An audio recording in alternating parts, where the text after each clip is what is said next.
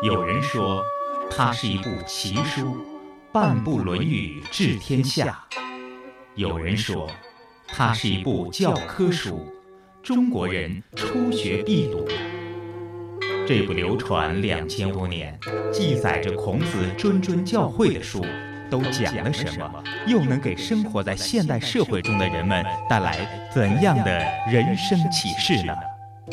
让我们一起品读《论语》。听众朋友，大家好，我是溪水，欢迎大家和我们一起品读《论语》。在前几期的节目当中，我们从三个方面给大家介绍了《论语》。第一，读《论语》可以明晓事理。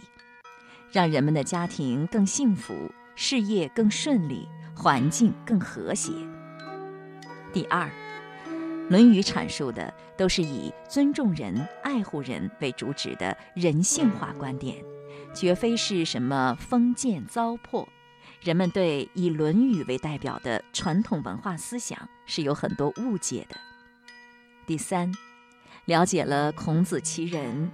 孔子只是一个和我们一样的普通人，只是因为他特别好学、追求真理、关心百姓疾苦，使他成为了一代圣贤，被追封为大成至圣先师、万世师表。有专家总结说，《论语》是智慧之学、关系之学、生活之学、修养之学、教育之学。为政之学，意思是说，读懂了《论语》，可以让我们富有智慧，懂得生活，更有修养，会搞好人际关系，教育好孩子，当好干部。今天我们从一句话为切入点，来了解《论语》能带给我们当代人的启示。这句话是：“己所不欲，勿施于人。”今天我们继续邀请《论语》研究专家、山东财经大学王卫教授，带领我们一起品读《论语》。王卫，山东财经大学教授、硕士研究生导师，多年致力于《论语》的研究和传播工作，著有《身边的论语》《四言论语》《论语人物类编》等书。王教授，今天呢，我们从一句话呢为切入点，来了解《论语》能带给我们当代人的启示。这句话呢是“己所不欲，勿施于人”。我觉得这句话大家都知道，就是如果自己不喜欢被这样对待，你呢就不要这样对待别人。我觉得听起来挺简单的，这么简单的一句话，还有什么讲头吗？《论语》当中啊，的的确确呀有这么一句话，这句话呢就是“己所不欲，勿施于人”。呃，我先说说这句话呢，就是和子贡啊在谈论的时候怎么出现的。嗯，这段话呢是这样：有一天啊，子贡啊问老师说：“老师，今天你别说多了了啊，你就给我说一个字，或者是啊一句话吧。那么我呢就按照这一个字、一句话去做，并且做一辈子。你说说这个字或者是这句话应当是什么？”原文是这么说的啊，说子贡问曰：“有一言而可以终身行之者乎？”子曰：“其恕乎！己所不欲，勿施于人。”啊，我们反映成现代汉语呢，就是这样。那个子贡就问了，说：“老师啊，有没有一个字，有没有一个词啊？一句话，就按照他一辈子去做，这个字是什么？这句话是什么？”哎，这是一个非常重大的问题啊！你想想，给老师出难题啊啊，就说一个字啊，就说一段话。那么孔老夫子呢，遇到这么一个重大的问题以后呢，也比较心虚啊。孔老夫子用个什么语气来回答这么一个问题呢？说端木赐啊，这个字啊，大概啊，也许可能是树吧啊。原文是说其树乎？就是孔老夫子呢说：“哎呦，这个我也不敢肯定啊。但是呢，我试着说说这个字啊，就是我理解是数字。呃，孔老夫子呢又怕子贡呢对这个问题呢理解偏了啊，孔老夫子呢在后面就解释了孔老夫子认为这个数字就是己所不欲，勿施于人啊，这是孔老夫子在和子贡谈话当中出现的呃这个字或者这个这句话。呃，那么这句话和这个词呢，就是你理解的这意思，刚才啊是很对的。就是如果我不愿意这个事情，我不愿意做，我也不愿意去强加给别人啊，让别人接受这个事情，这就是啊“己所不欲，勿施于人”的含义。我觉得这个这句话包含了非常大的智慧。可是我觉得这句话好像大家都知道啊，很多时候还经常挂在嘴边呢。这岂不是说大家都很有智慧了吗？啊，你既然说所有的人都知道这句话，那你是怎么理解这句话的呢？比如说，我不喜欢别人对我不礼貌，那我就不要不礼貌的对待别人呗，不就是这样吗？我不喜欢的事情也不要让别人去做。有没有生活当中有这种例子？但是你让我一举例子的时候，我就发现好像这句话我都没有做到，尤其是和孩子之间。我经常好像让他做一些我他不喜欢做的事情，我遇到反抗了，然后我就开始反省我自己，是不是我真的错了？你比如说他现在特别反抗我的一件事情，就是说我让他穿我认为好看的衣服，就是特别像女孩的那种花红柳绿的衣服，看起来特别像个漂亮的乖闺女。可是他现在很反抗，他要穿很帅的衣服，要穿黑黑的、灰灰的、就暗淡的颜色，然后梳一个很短的头发。那是个女孩子。然后他一直在为这件事情和我抗拒，然后我还不喜欢他在淘宝上买衣服，因为我觉得买了之后你穿上可能会不合适，你一定要到商店去试。他可是因为这件事情也在反抗。后来我听听他解释，我觉得也有道理，让他自己尝试失败了之后，可能他就知道该怎么做了。那么你想想，就是在你在家的时候，或者是为闺女的时候，哈，就是没有结婚之前，那么你想想你和你妈妈的场景，其实这个问题就很容易理解。嗯，比如说现在呢，就是你姑娘呢对你的一些东西反抗啊，总觉得一些东西不合适啊，就是她有她的想法。那你在回想，就是你为闺女的时候遇到过这种情况，你妈妈怎么对你？你你有过这种有过有过，我也是，其实心里挺逆反的。那有的时候也不得不逆来顺受。但是在我有了孩子，在教育孩子的时候，我就把过去一切全都忘了。他开始反抗了，我才开始反思，是这样。己所不欲，勿施于人。这个话，它的本身含义是什么呢？如果我不想做的事情，我也不希望别人强迫我做。那么，首先呢，我们先顺着孔老夫子这句话来看看这个这个事啊。你比如说，我们不希望不被礼貌的对待。换句话说，就是别人对我们不礼貌，我们是不喜欢的，是不是啊？那么，我们懂这句话的意思呢，就是我们也不希望别人呢对我们不礼貌。那么，如果理解了这一点以后，那么好了，我们在和别人交往的时候，要尽可能的对别人表达出礼貌。比如说，我们啊，就是每个人呢都希望被别人尊重，我们不希望被别人不尊重。那么，如果说我们理解了孔老夫子这句话的意思以后呢，那么好了，我们就可以能尽最大可能的去尊重别人。我觉得这个处事的原则呢，就是非常重要的一个原则啊。刚才你谈到了你和女儿的故事啊，你也回想到啊你和你妈妈的故事。其实在这里边呢，就是有一个我们怎么将心比心、推己及人的问题。这个树呢是上面一个如，下面一个心字，如心，如别人之心，怎么不是如自己之心呢？你也可以倒过来讲，如自己之心。这个如别人之心是什么呢？是在你从自己的感受出发去考虑别人的感受，那么这个问题呢就容易解决了。我举个例子来讲哈，就是咱们的工作吧，咱们每个工作员工呢，大概不大希望去加班，啊，除非特殊情况，比如说周六啊、周日啊，还有节假日啊，做领导的自己也不一定愿意去加这个班。但是有的人呢，往往呢就是在星期六啊、节假日啊，还有这个啊国家法定的节日呢，总是讲下面的员工加班呐，等等这些事情啊。那么这样呢，实际上就违背了孔老夫子的教导。那么如果是我们每个人都不愿意加班，都要在节假日啊陪家人啊一块度过一个享受天伦之乐、过一个平淡的周末呀，或者愉快的周末，都这样想。所以在这种情况下呢，做领导呢，我觉得哈，就是尽可能的情况下。不要在这个星期六、星期日或者国家法定节假日的时候让员工去加班。其实这就是个很简单的一个道理，这就是将心比心，这就是推己及人。你不愿意加班吗？好了，你的员工也不愿意加班，那么你就好了，你不要去加班。那实际上呢，“己所不欲，勿施于人”这句话最准确的含义，是通过理解自己的感受，来理解别人的感受，然后做出呢让别人接受的决定了，这就是它的真实的含义。对，听起来这句话挺简单的，但是我觉得很多人在做的时候就把自己过去所受过的待遇就忘了。比如说，我们希望被礼貌的对待，也礼貌的对待别人吧。那其实很多人也是做不到这一点的。你比如说，我有求于你，我可能对你很礼貌，但是有些推销员给我推销保险，或者是卖一些什么样的东西，我就会对人家不礼貌。可能很多人都有推销的经历，我想每一个人他实际上通过各种方式在推销，或者是推销自己，或者是推销产品。当你处于劣势地位的时候，那个略高于自己地位的人，往往对你有一些蔑视和不礼貌的。可能自己这样被对待过，但是他反过来又会这样对待别人。可能很多人有这样的经历。其实呢，人和人之间啊，在交往的过程当中啊，有三种情况，一种是上对下，一对是是一种平等的关系。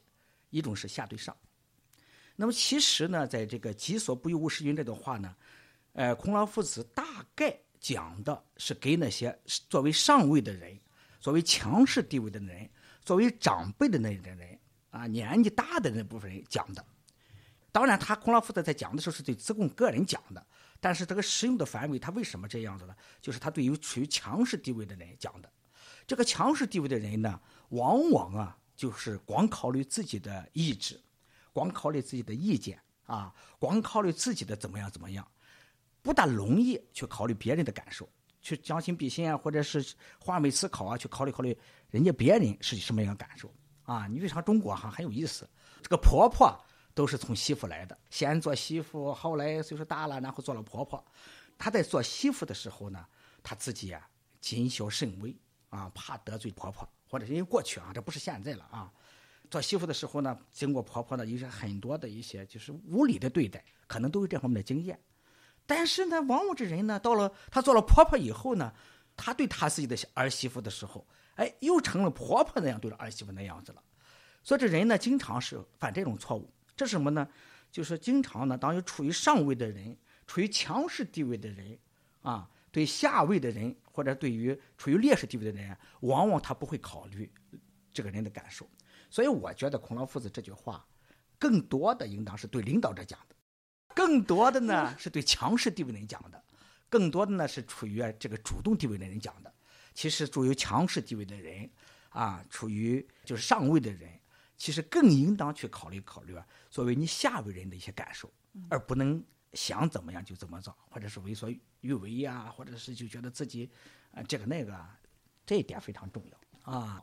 为什么要强调术呢？更多的情况是因为处于上位的人、有权威的人，或者是处于呃主动地位的人，他容易不去理会别人的感受。但是其实我们在朋友交往过程当中也是这样，这个术啊也很重要。嗯，比如说呃溪水，那么你在和别人约定一个时间，你愿意迟到吗？你你会迟到吗？嗯，有的时候会哎。啊，有的会在，那是没办法。但是呢，你比方说这个，就是说这里朋友之间，比方约定一个事情吧。嗯。那么一般的人呢，大部分到了不希望别人迟到，因为你一到了以后，人家早到了，呃，你没到，人家的时间呢在等着你。嗯。啊，过了约定时间你还不来，第一呢，别人担心是怎么回事？嗯。第二是你忘了还是怎么样？第三呢，你第三从客观上来讲。那么把这个时间和把这个约好的时间呢，可能就拖了，拖了以后呢，就可能耽误了别人的下一步的安排，等等是这样。所以我们每个人在这个约定时间的时候啊，一般来讲就是朋友之间，一般来讲是不愿意迟到的，是吧？你不愿意别人迟到，那么首先你能做到的就是我尽量的不要去迟到，哪怕就是呃早几分钟到啊，你也不愿意被迟到。但是我们注意到啊，就是在交在朋友之间交往过程当中啊，有的人实际上是这样，他要求别人不迟到，啊，但是他有时候迟到，往往有这种人。实际上，这种朋友呢，也应该学学这个数字。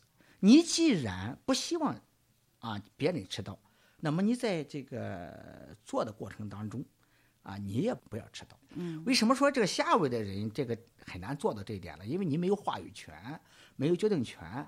但是你是希望被别人尊重的，你是希望被别人看重的，啊，你是希望被别人拿着当回事的。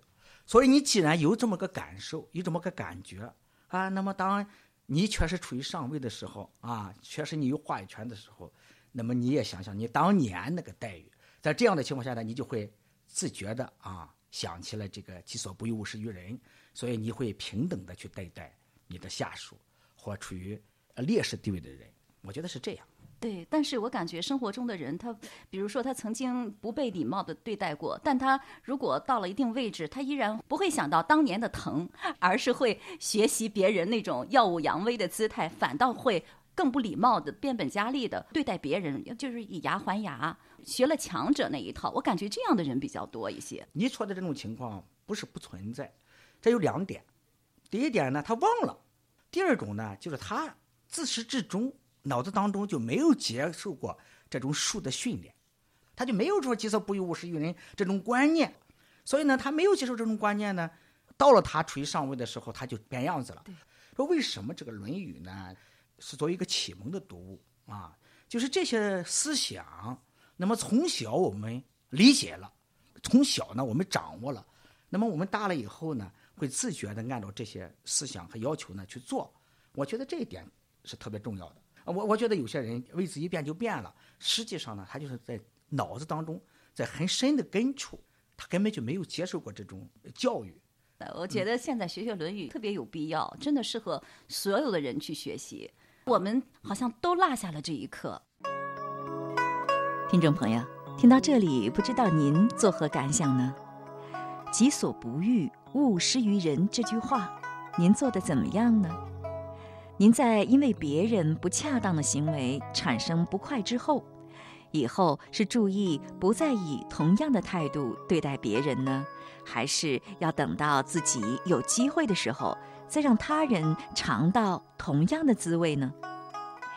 或许有人会说，如果凡事我都为别人考虑，别人却不为我考虑，那自己不会觉得更难过吗？在《论语·颜渊篇》中，还有这么一句话：“仲弓问仁。”子曰：“出门如见大兵，使民如承大祭。己所不欲，勿施于人。在邦无怨，在家无怨。”当孔子的弟子仲弓向孔子请教仁德这个话题的时候，孔子说：“什么是仁德呢？”就是出门如见大宾，使民如承大祭。意思就是，出门工作的时候，就要像见高贵的宾客那样重视；安排老百姓去做什么的时候，也应该像举办重大的祭祀那样重视。不管做什么事，面对什么人，都要恭敬有礼、严肃认真。无论对方地位高低，都不能轻慢。再来了解下面这一句：“己所不欲，勿施于人。在邦无怨，在家无怨。”意思是说，只要做到了不把自己不喜欢的强加于别人，那么无论在家还是在工作，就都没有怨言了。为什么这么做就没有怨言了呢？这样做意味着严以律己，宽以待人。严以律己，就是按规矩、情理做事。只要不做出格的事，自己就不会忐忑不安；没有不安，就会平静安乐。宽厚待人，意味着不计较他人的恶；心存怨恨，就会伤及他人，更会首先伤及自己。当你宽厚待人，心中就没有怨。心中无怨的人生，该是多么轻松愉悦啊！所以，己所不欲，勿施于人，是安心之道，快乐之道。让我们好好体味这句话，奉行这句话，我们的人际关系将因此更加和谐，事业也会因此更加顺畅，人生也就会因此而更加美好了。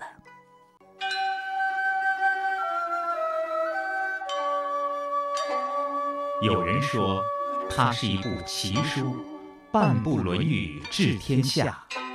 有人说，它是一部教科书，中国人初学必读。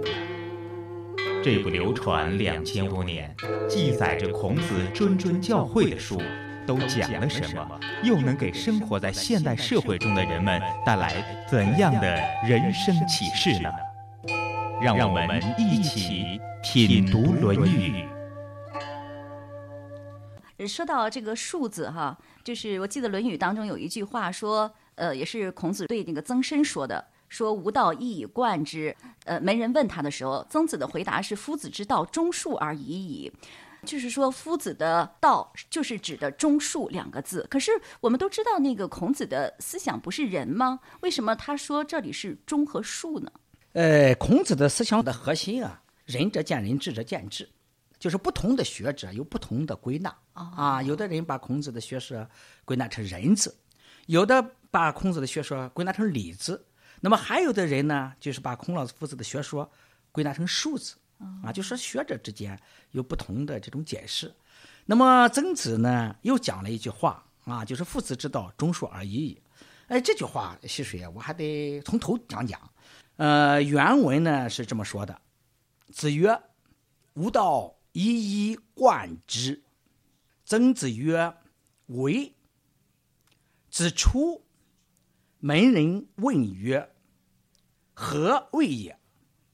曾子曰：“父子之道，忠恕而已矣。”呃，我们可以还原一个场景，就是当年孔老夫子呢，大概在课堂里吧，啊，那么见到了曾参，然后呢就说。